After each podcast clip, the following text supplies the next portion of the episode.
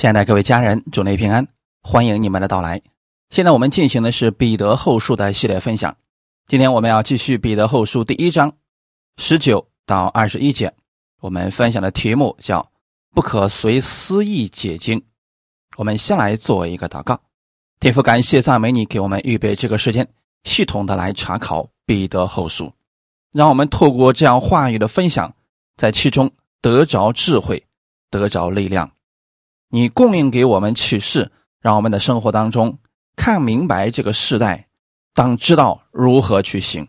圣灵今天恩待每一个来寻求你的弟兄姊妹，亲自在我们心里一边引导我们，使我们都能有所得着。奉主耶稣的名祷告，阿门。彼得后书第一章十九到二十一节，我们并有先知更确的预言。如同灯照在暗处，你们在这预言上留意，只等到天发亮，晨星在你们心里出现的时候才是好的。第一要紧的，该知道经上所有的预言没有可思议解说的，因为预言从来没有出于人意的，乃是人被圣灵感动说出。神的话来，阿门。在这里，彼得提到了预言的事情。为什么要在这儿提这个呢？因为那个时候啊，教会当中的异端随自己的意思发预言，很多时候那并不是从神来的，他们分不清楚是自己的意思还是圣灵的感动。原因是什么呢？话语根基不牢固，啊，今天有很多人去追求预言、意象、异梦，过分的追求这些，而不注重话语的建造，也会出现类似的情况。就是他遇到问题了，他在意象当中看见了什么，或者别人给他发了预言，结果这个事情根本不是这个样子的，他就灰心了，不知道问题到底出在哪里。但是呢，在发预言的时候，他也相信，哎，就是这个样子的。那其原因就是话语的根基不牢固，所以他分不清到底是自己的感动，还是圣灵的感动。所以弟兄姊妹，我们在这方面一定要谨慎。彼得在这儿说，我们并有先知更确的预言。这里彼得高举旧约先知的预言，我们首先要明白一点：预言在圣经上确实是有的，但是不是什么人都可以随便发预言的。在旧约发预言的那些先知是十分谨慎的，如果他们发的这个预言没有成就，他是会被石头打死的。这种可能性非常的大，所以这些人不是凭自己的私意就随便说神启示我什么，圣灵感动我什么。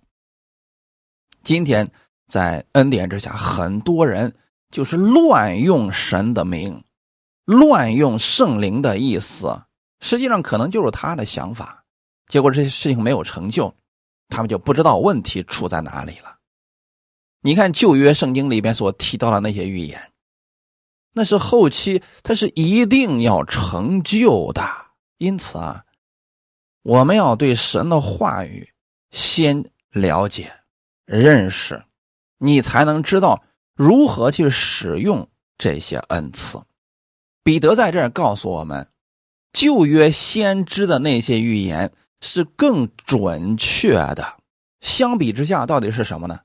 比他自己的经验更可靠。比他自己的见证更可靠。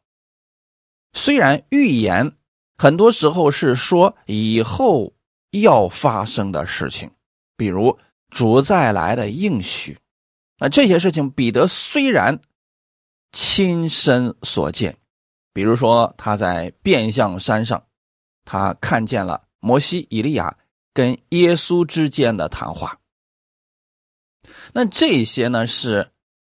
他当时看到的情形，那是天国的模型。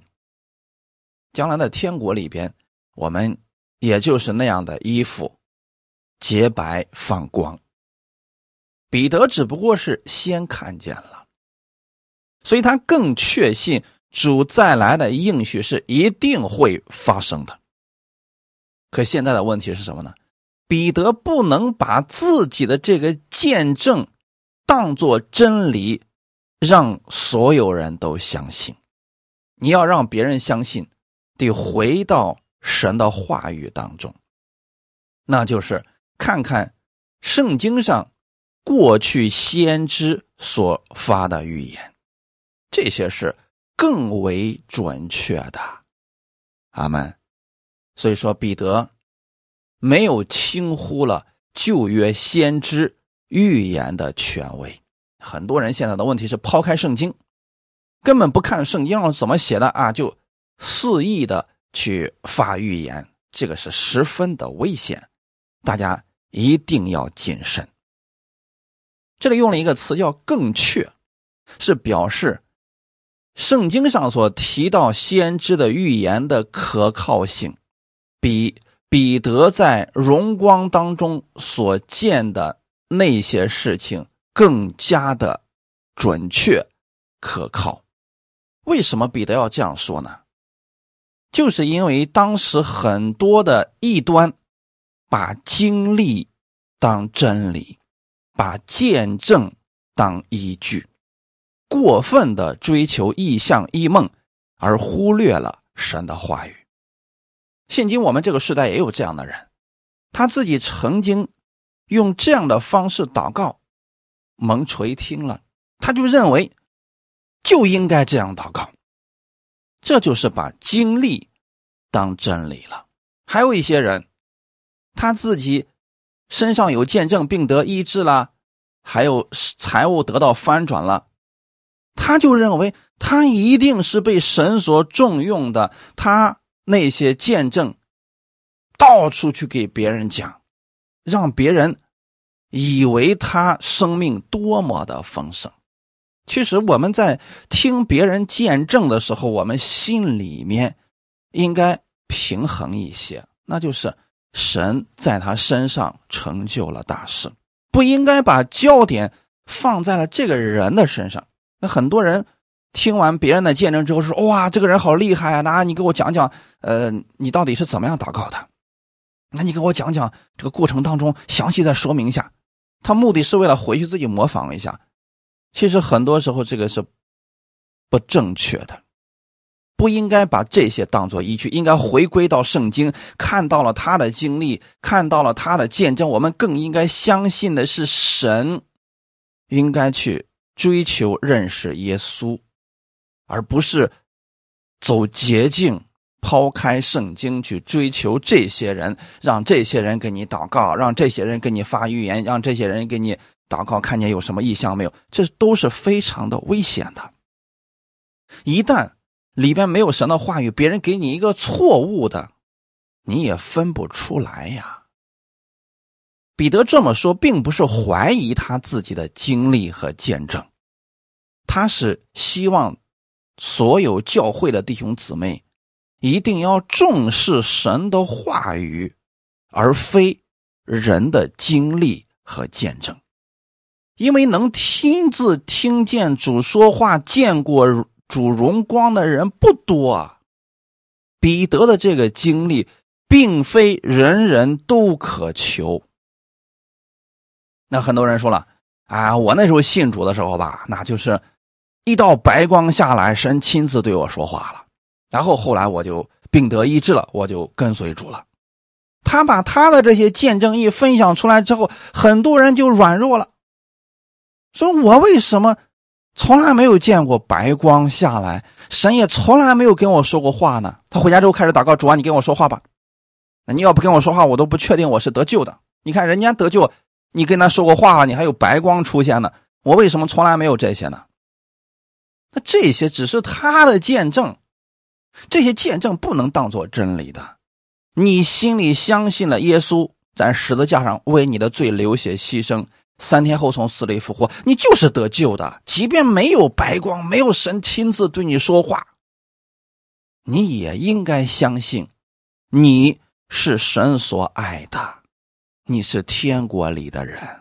不要把别人的经验、经历当做是可追求的东西。我们可追求的是神的真理，是圣经上神的话语。这些话语在我们身上是都可以发生作用的。阿门。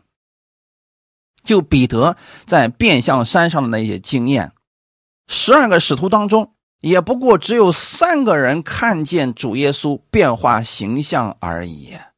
如果只是根据人的经验、人的见证，那还要圣经做什么呀？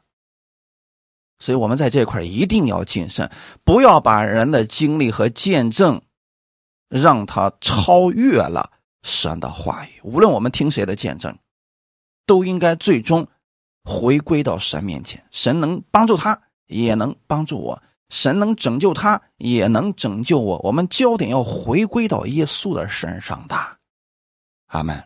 你不能因为你自己没有别人这样的经历，你就认为自己没有信心，或者说神不爱你，这些都是不正确的。那还有呢？那些假师傅传异端的人，他们常常使用这些异象异梦，甚至说做假见证。因为这些东西你根本无法准确的去验证。如果是从神而来的预言，那它一定是可以验证的，就是后期这个事就百分之百会这么发生的，这你才能相信是从神而来的呀。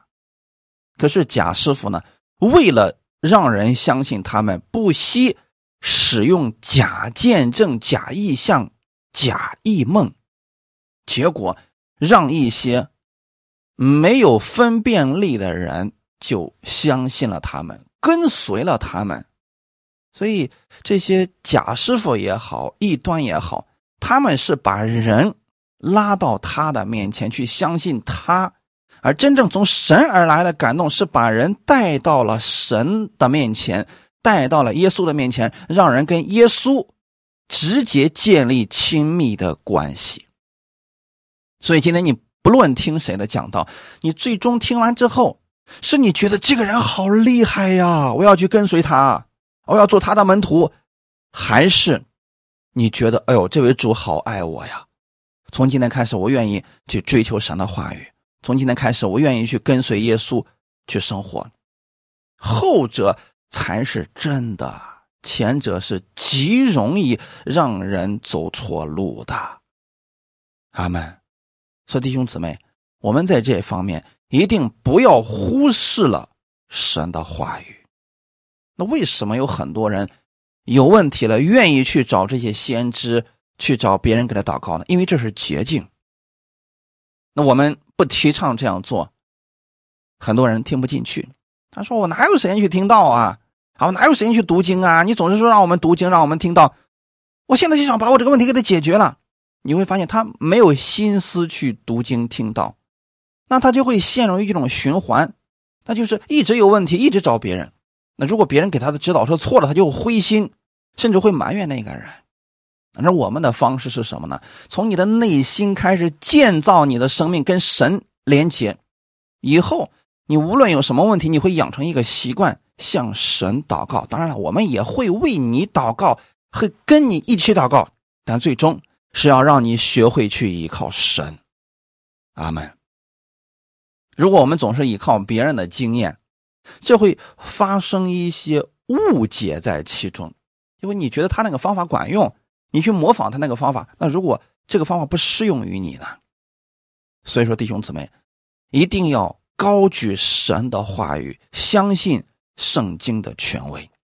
犹太人，人家是绝对相信。先知所有的教训都是从神来的，所以彼得在这儿说，他们的话语就是先知们的话语，比自己的经历见证更确实，如同灯照在暗处。这预言是指彼得上文所提到的先知预言基督再来的事情。那彼得的意思是说。倘若我们留心去看这些预言，用心去等候，并相信主一定再来，且这个时间已经近了，那我们的人生目标就应该专心的仰望神，盼望主的再来。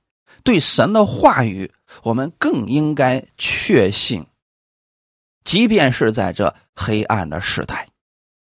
我们也应当如此。即便是我们周围信主的人越来越荒唐，假师傅不断的出现，我们依然要如此相信。世界确实会越来越黑暗，各种人心会越来越邪恶，但是我们是有亮光的。主的话语如同灯照在暗处，天越黑越显出灯的作用。在漆黑的夜晚，一束光一出现，我们立刻就能分辨出来。所以，弟兄姊妹，先知的预言是透过神的话语，让我们明白主的应许。那我们就应该抓住这些应许，不管世界如何的变化、黑暗，主的话语永远是光，它会照在暗处，让你把很多事情看清楚了。我们在黑暗当中的时候，需要光，因为这个光照出来的时候，我们就不至于惧怕，更不用担心前面的路了。这个光会指明我们当走的方向。阿门。因此，我们要明白神的旨意，从而行事为人，不要像世人那样在黑暗当中摸索了。我们要靠着主。在生活当中去经历它，就如同光照在黑暗当中那样。如果我们活出来了基督的样式，那周围那些在黑暗当中的人，他们透过我们看见了基督的光，那他们不就有信心了吗？如果我们心里边确信主耶稣再来的应许近了，我们装备我们自己。带着盼望，带着信心和喜乐，每天在生活当中彰显主的荣耀，那就会使我们周围的人都警醒起来，而不至于沉睡闲懒了。你知道，有好些人信主信一段时间之后，觉得没有意思了。那为什么呢？道听了不少啊，什么都知道了，也不知道自己要干什么了。那我们就要告诉他们，主来的日子近了，你应当预备你自己了，不要再沉睡闲懒了。你既然知道主来的日子近了，你又相信这个应许，那是不是你应该去做点什么呢？看看你周围的人，还有多少人没有得救呢？为什么不去传福音呢？为什么不去服侍这些软弱者的人呢？为什么不把基督的光照在黑暗当中，使那些在黑暗当中的人有方向呢？那好些信徒就是自己领受啊，自己领受，然后就觉得哎可以了啊，我已经知道了很多了。这些啊，并不能造就人呐。基督他的话语就像光一样，那这个世上的人在黑暗当中，你就应该让基督的光透过你发出来，照在暗处。阿门。我们在这预言上留意，只等到天发亮。晨星在你们心里出现的时候才是好的。你们在这预言上留意，就是你看看圣经上的对耶稣基督的预言，比如说现在还没有发生的事情，就是主耶稣第二次再来的这个预言，你们要留意。只等到天发亮，就说，假如我们觉得现在在黑暗当中。那我们就要靠着神的这些预言，靠着神的话语，等到天发亮。他们一人的光是越照越亮，直到正午的，可不是说我们越来越黑暗的，那是世人的说法。世人说：“哎呀，生意越来越难做了，情况是越来越糟糕了，一年不如一年。”这是他们说的，是越来越糟糕的情况。而我们不一样，我们作为神的儿女，我们的盼望是越来越近了。我们知道，每过一天，主来的日子就近了一天。虽然我们不知道主来的日子是什么时候，但是我们一定知道，每过一天，他就近一天。阿门。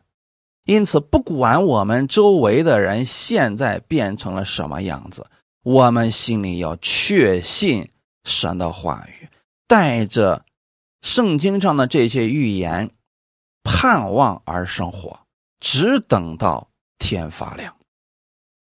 天快发亮之前，我们首先看到的是晨星。当我们看到晨星。越来越亮的时候，比如说那个启明星越来越亮的时候，我们知道，哎呀，天快亮了。所以说，周围的这个情况，它不会一直都是黑暗的。那后面提到的是，晨星在你们心里出现的时候，这个晨星怎么会在信徒的心里出现呢？我们知道，晨星只是出现在天空的呀。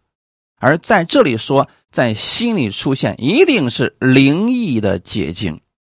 所谓晨星，不是指空中的晨星，乃是要借着天空中晨星的出现，向我们说明属灵的含义。所以，弟兄姊妹，告诉大家一个反推的方法：你透过这个世界。你要看到现在圣经上的话语到哪个阶段了，反推就行了。因为世界的发展是照着圣经上的话语不断的向后走的。那我们看看现在圣经上到底说了哪些话语，再看看这个世界，把它对照一下，你就知道神要表达的是什么了。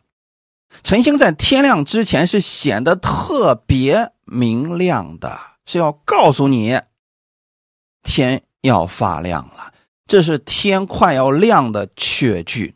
这样，圣经上的预言提到了主耶稣快来之前有很多的经文，比如说，多处必有瘟疫、地震、饥荒、战争。你看到这些的时候，你就知道主来的日子近了，啊，这个事情不是局部地区，是整个全球，这些事情不断的在发生。那我们再看一看，我们现在是不是已经到了这个阶段了？回过头来看看最近一两年，世界上有多少灾难频繁的发生？你不要只看这个世界，它有这些事情出现，看到这些事情你就开始灰心了，因为有疫情，因为有各式各样的灾难。哎呀，这什么时候是个头啊？你开始灰心，不对。你看到这些的时候，这就如同晨星一样，这些事情不断的在闪烁，你就知道天马上就要亮了。就主来的日子近了，在主耶稣再来之前，这些事情是一定要发生的，所以我们要在神的话语上留心，依靠神的话语而生活。他们，这是主很快要来的一个很明显的例子呀！神的话语都已经给我们讲明了，那我们里面的灯要亮着呀。你不能像世人一样，哎，这个世界不断的灾难的发生，你说，哎呀，这个怎么办呢？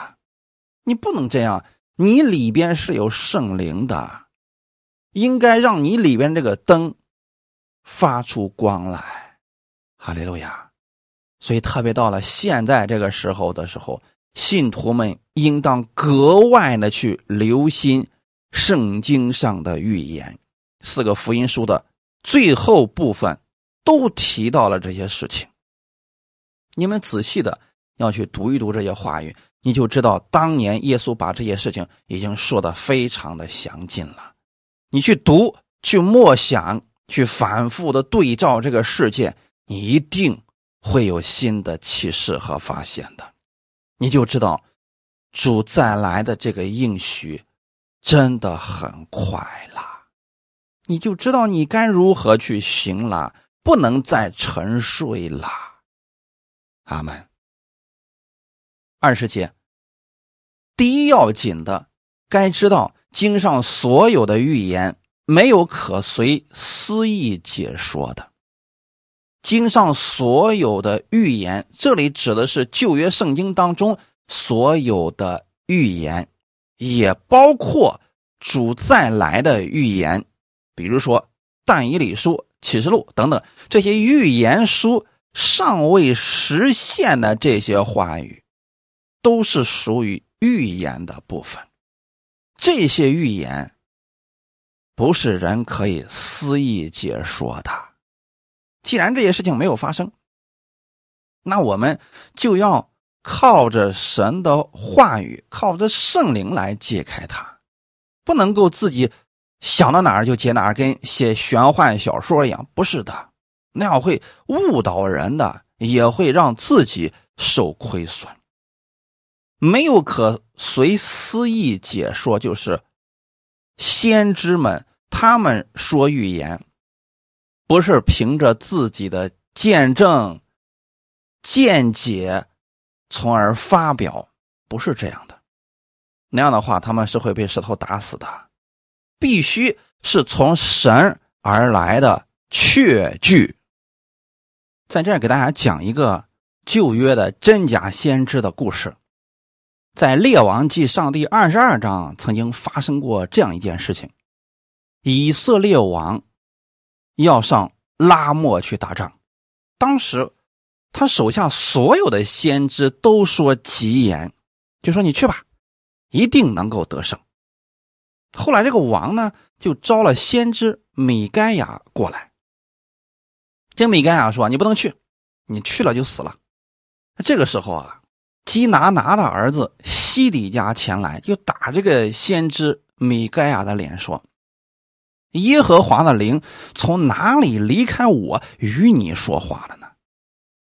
他的意思是什么呢？你为什么说的跟我们不一样？那你的意思是啊，神从我这儿离开了，跑你那儿说了不一样的话吗？这米该亚就说了：“你进严密的屋子躲藏的那日，就必看见了。”其实呢，米该亚已经告诉他了：“你去啊，你就被抓住了。”这以色列王呢，你就活不了了。当时的王宁可相信假先知们的话，因为人多呀。所以王在出征之前就特别想听到一点儿跟自己心里边想的一样的事情。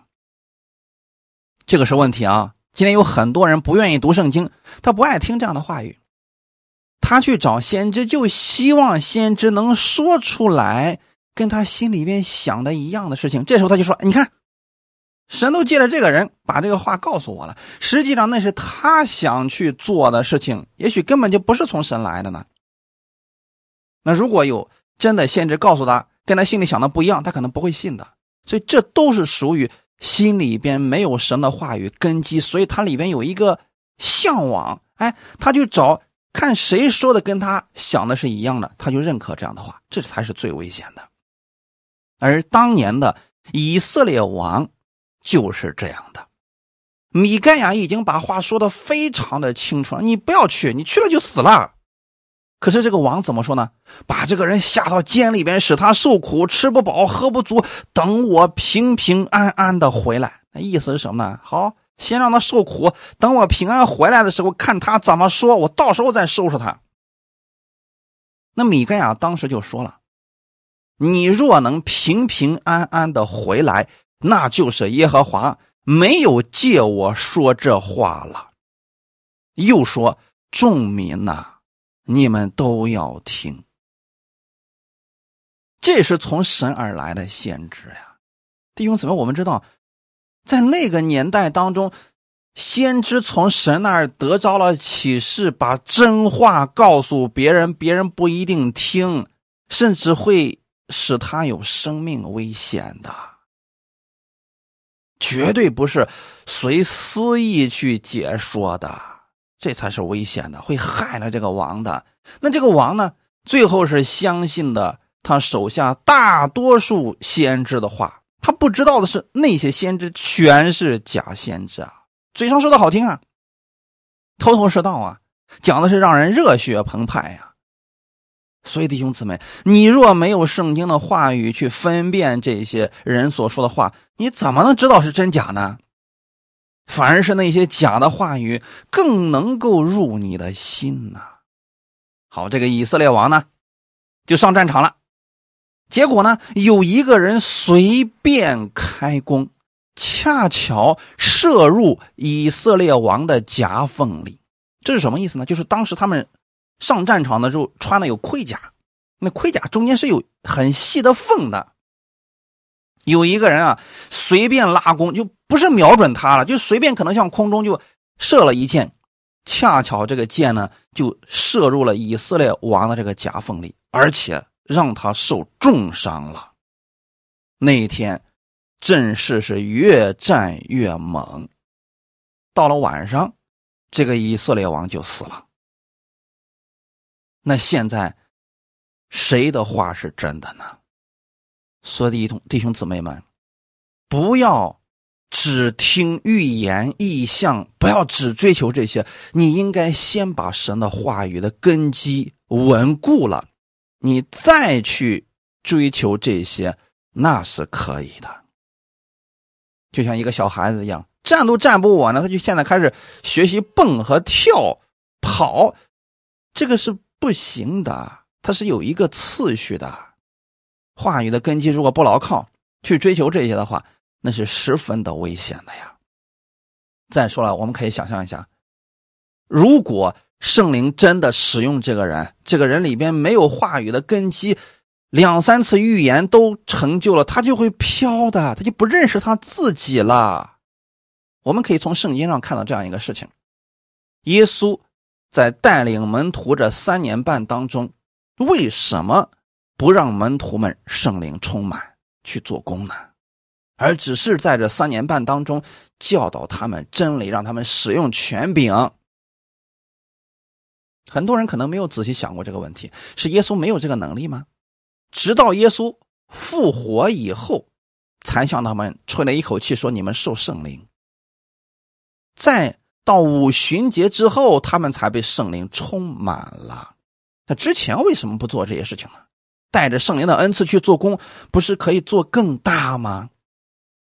其实答案很简单：如果一开始。门徒们没有话语的根基，就使用这些圣灵的恩赐，比如说异象啊、异梦啊、医病的各种大能啊。用不了几天，他们就不把耶稣放在眼里了，他就觉得自己很厉害了。我们也一定要警惕这一块儿啊！我不是反对大家去追求预言、异象、异梦，我只是想告诉你们。一定要先把话语的根基稳固了，有了分辨力，你再去追求这些就变得容易了。你至少知道哪些是从圣灵而来的，哪些是自己的意思呀？对不对，弟兄姊妹？就像刚才我们所说的，以色列王，他只听好听的，他根本不相信神借着米盖亚所说的话语。结果最终把自己的命搭上了。有多少信徒就是，啊，只听先知的，只去看那些异梦啊、异象啊，最后失败了。他们还怀疑神，埋怨神，为什么呃，跟异象里说的不一样？那是因为他根本就不明白神祝福的原则是什么。如果拥有了这些异象异梦，就可以。带领我们往前走，那还写圣经干什么呀？神为什么要把这么多的事情都写在圣经当中啊？恩赐是让我们使用的，但我们一定要先明白神的话语啊。所以在这里，关于神的预言，绝不可以随私意去解释，不是什么人都能当牧师，都能当教师去教导人的。这一点大家一定要清楚啦。有好些人，嘴上能说，他没有根基，他会胡说八道的，不但害了自己，也会害了别人。所以弟兄姊妹，在这一块我非常愿意劝大家多读圣经。阿门。读不懂不要紧，你就一卷书一卷书的往后读，顺序的读，至少读四遍以上，圣经会有一个轮廓在你的心里边别人再说不符合圣经的话语的时候，你是有分辨力的。阿门。随思意解经，在这里面有两个意思：第一，随自己的心意所好来解释。那这一点呢，是不懂圣经的人，或者说没有经过系统训练的人，也许他们参加过什么短训班三天的或者一个月的啊，回来之后就觉得自己什么都懂了，然后呢，拿出一些经文就是。随意去联想，他根本不看上下文，也不看故事的背景是对谁说的，就开始胡说八道，啊，这就是随意解经了啊！这种解释的方法是什么呢？听起来是天马行空的啊，但是对人的益处不大。对于不信的人听起来可能觉得，哎，还挺有意思呢！这个圣经里面写的这些事儿，但是呢，有意思不代表是真理。第二个。单凭一节经文形成教义，就是拿一节经文啊，一直讲，拿一节经文能讲一天、两天，甚至一个星期。那随意联想的东西很多呀，他不去参考其他的经文，就拿这一节经文就开始说了啊，讲自己的见证，讲自己这个身边发生了什么事儿啊，都是经历和见证，甚至一些故事啊，这这是很危险的啊，这就是。单凭一节经文形成教义，所以在这个事情上，我们要谨慎啊！不是什么人都可以随便讲道的，这是神给我们有严格的要求的。看一段经文，《雅各书》第三章一到二节：“我的弟兄们，不要多人做师傅，因为晓得我们要受更重的判断。原来。”我们在许多事上都有过失，若有人在话语上没有过失，他就是完全人，也能勒住自己的全身。第一节是什么意思呢？不要多人做师傅，这里面有两层的含义啊。第一，不要让太多的人多做你的师傅，你找一个师傅就够了。你找那么多的师傅干什么呀？因为我们知道，在圣经上呢，神给了我们很多不同的职分，还有恩赐。虽然说他们都是从不同的角度去解说耶稣的，但是毕竟在处理实际问题的时候，还是有一些差别的。你比如说四福音来说，马太福音是针对犹太人的。是懂得律法的这些人的外邦人，他们不懂律法的情况，他们很难把这个东西给说明白的。所以马太福音主要针对的对象就是犹太人。那犹太人一一听就明白他在说什么了。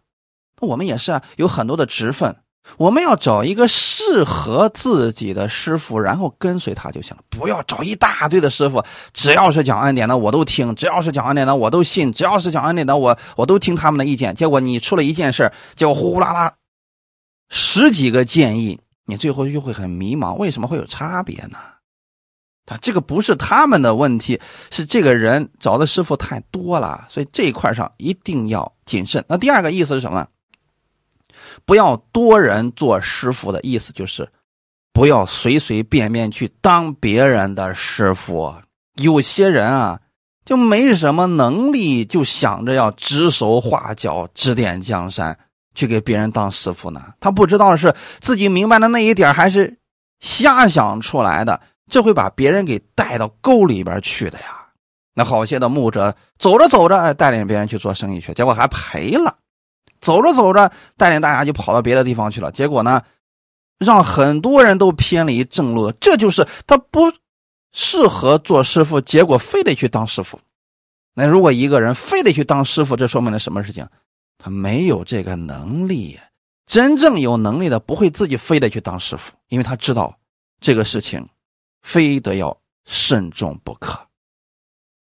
想想看，耶稣培训这门徒十二个，用了三年多的时间呢。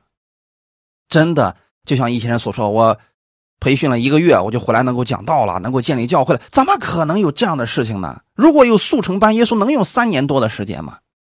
所以弟兄姊妹，一个能当师傅的人，他至少要进行三年的培训，系统的了解了圣经，才有资格去做别人的师傅。要不然，我们顶多是做一个劝勉的人，鼓励别人的人，这个还可以。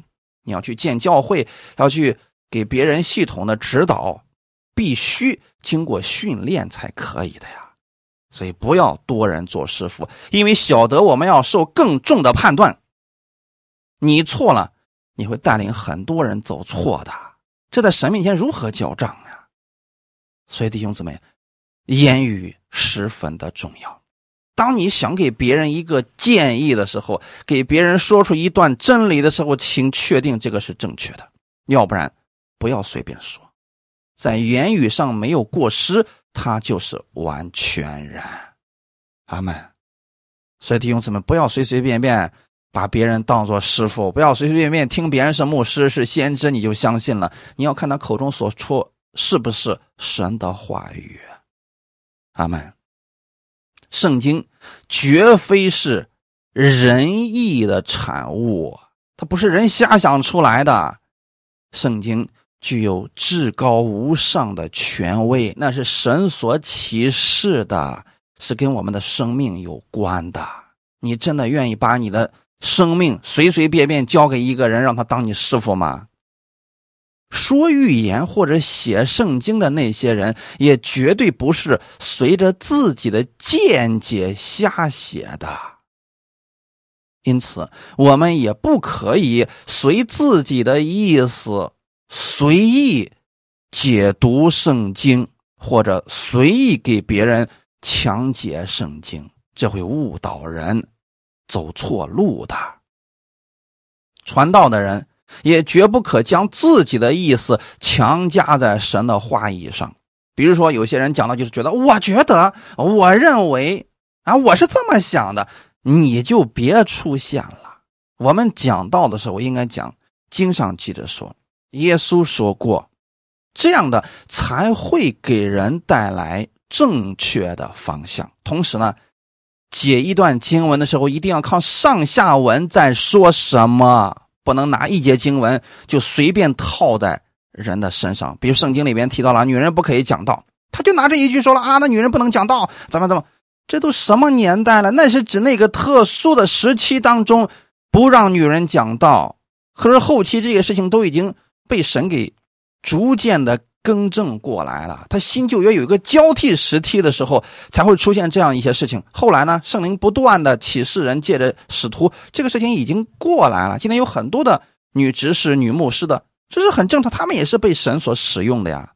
你因为一句话就否定了圣经，甚至说曲解了圣经，这样很多人就觉得圣经前后矛盾了。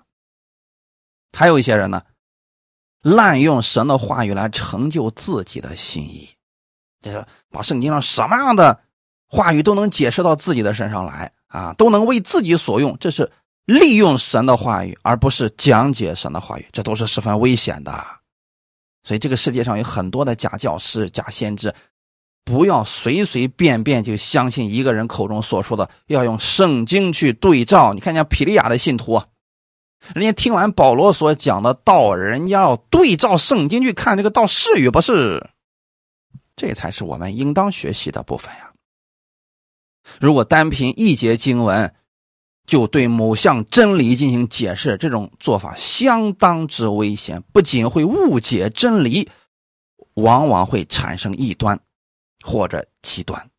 所以，弟兄姊妹要懂得某处经文的意思，我们需要前后看一看，多处的去对照和印证，正确理解神的话语。